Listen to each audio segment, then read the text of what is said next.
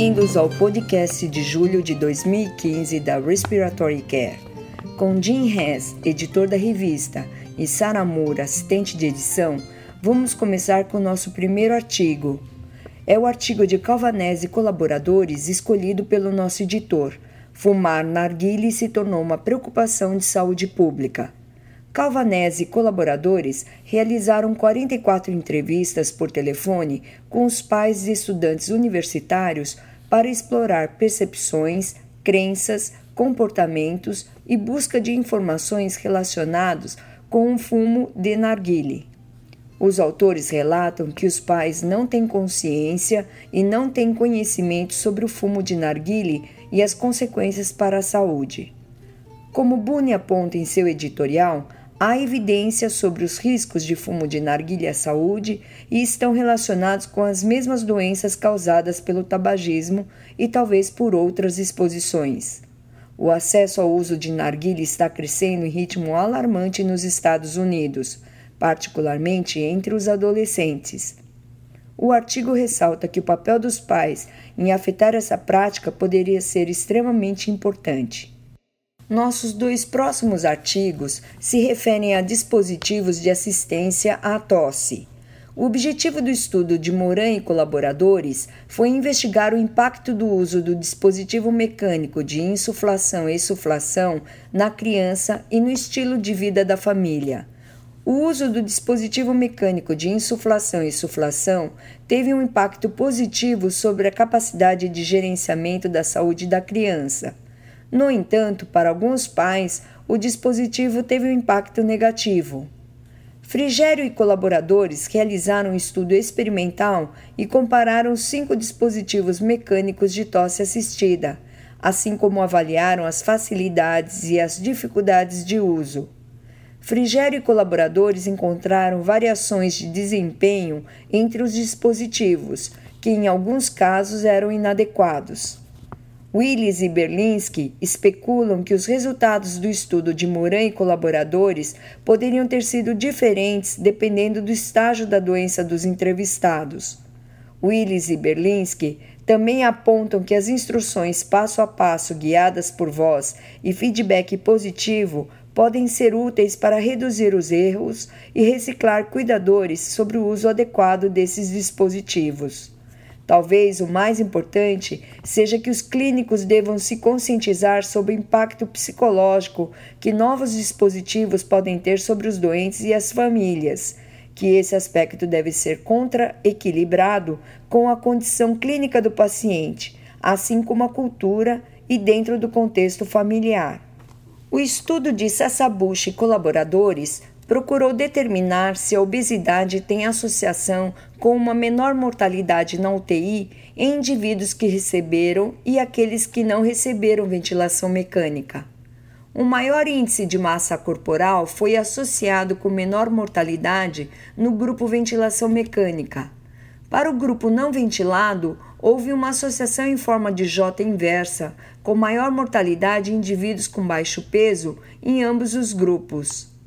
Qualquer pessoa que trabalha na UTI e aprecia os desafios associados com o cuidado de pacientes obesos, dificuldade no manejo das vias aéreas, dificuldade na extubação, dificuldade na passagem de catéter venoso central, nas medidas hemodinâmicas que não são confiáveis, dosagens de medicamentos não confiáveis e cuidados de enfermagem com trabalho intenso.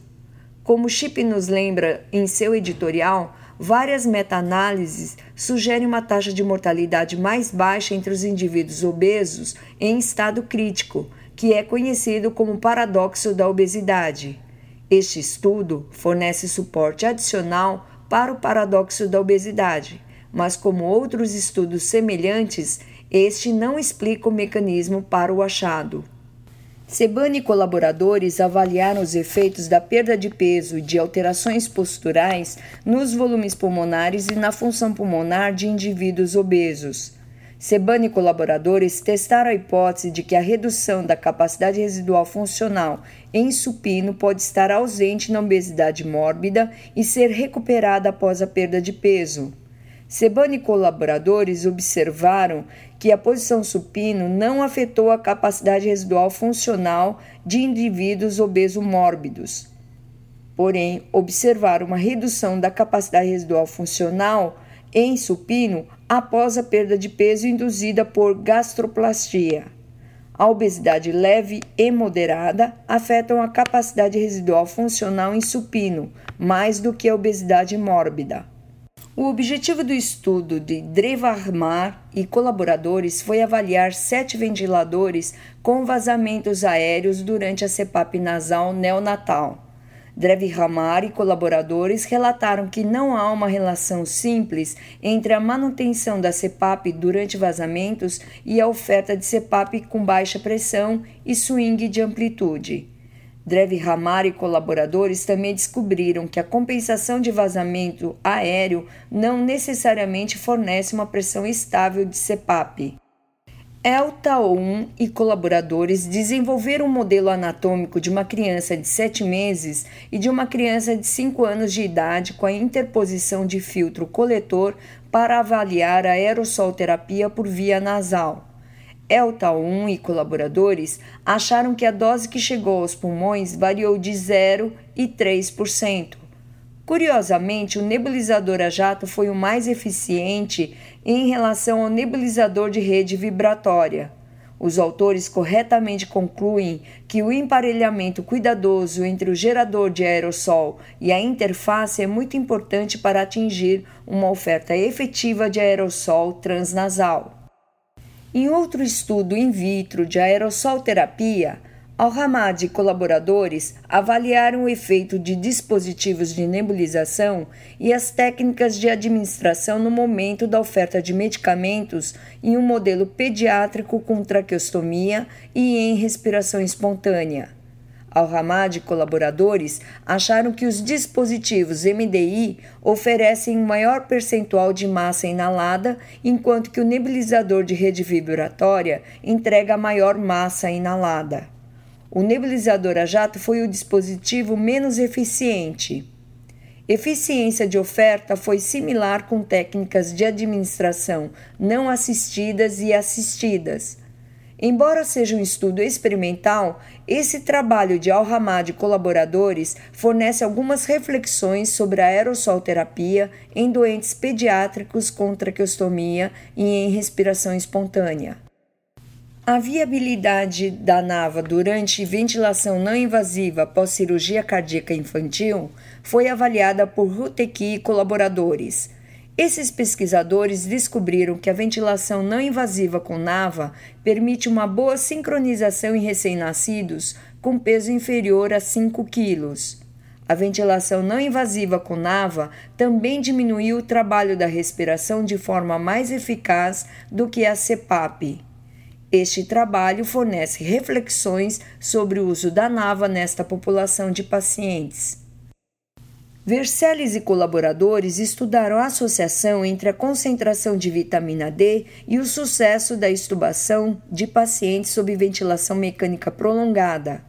Vercelles e colaboradores descobriram que a deficiência de vitamina D é comum em pacientes de UTI sob ventilação mecânica prolongada. No entanto, não há relação significativa entre a concentração de vitamina D e estubação bem-sucedida. São necessários estudos de intervenção que avaliem os efeitos da suplementação de vitamina D nessa população.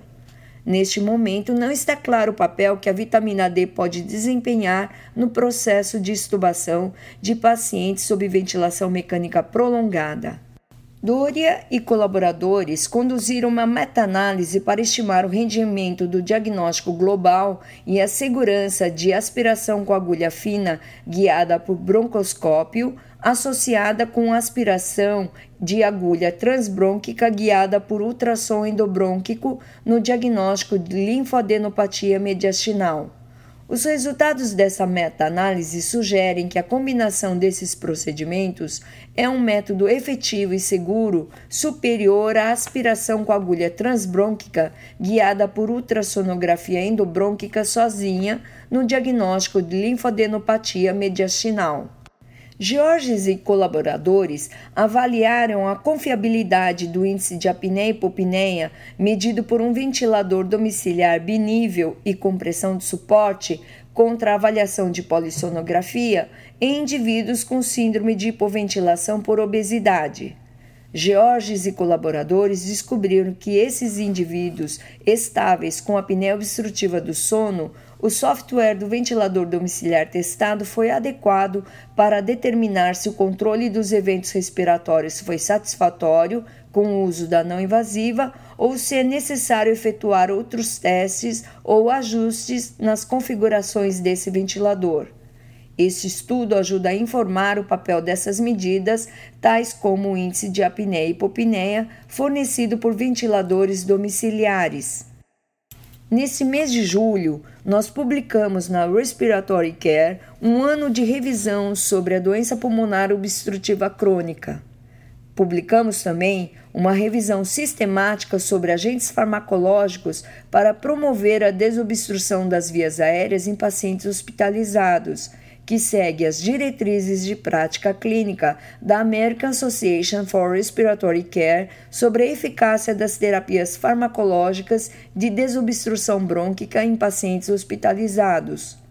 Nossos relatos de caso referem-se a infiltrado pulmonar intersticial difuso no melanoma maligno, pneumotórax após reanimação mecânica cardiopulmonar, colchicina em um paciente com bronquiolite folicular, presumida como asma, e um caso de síndrome do desconforto respiratório agudo na anaplasmose humana.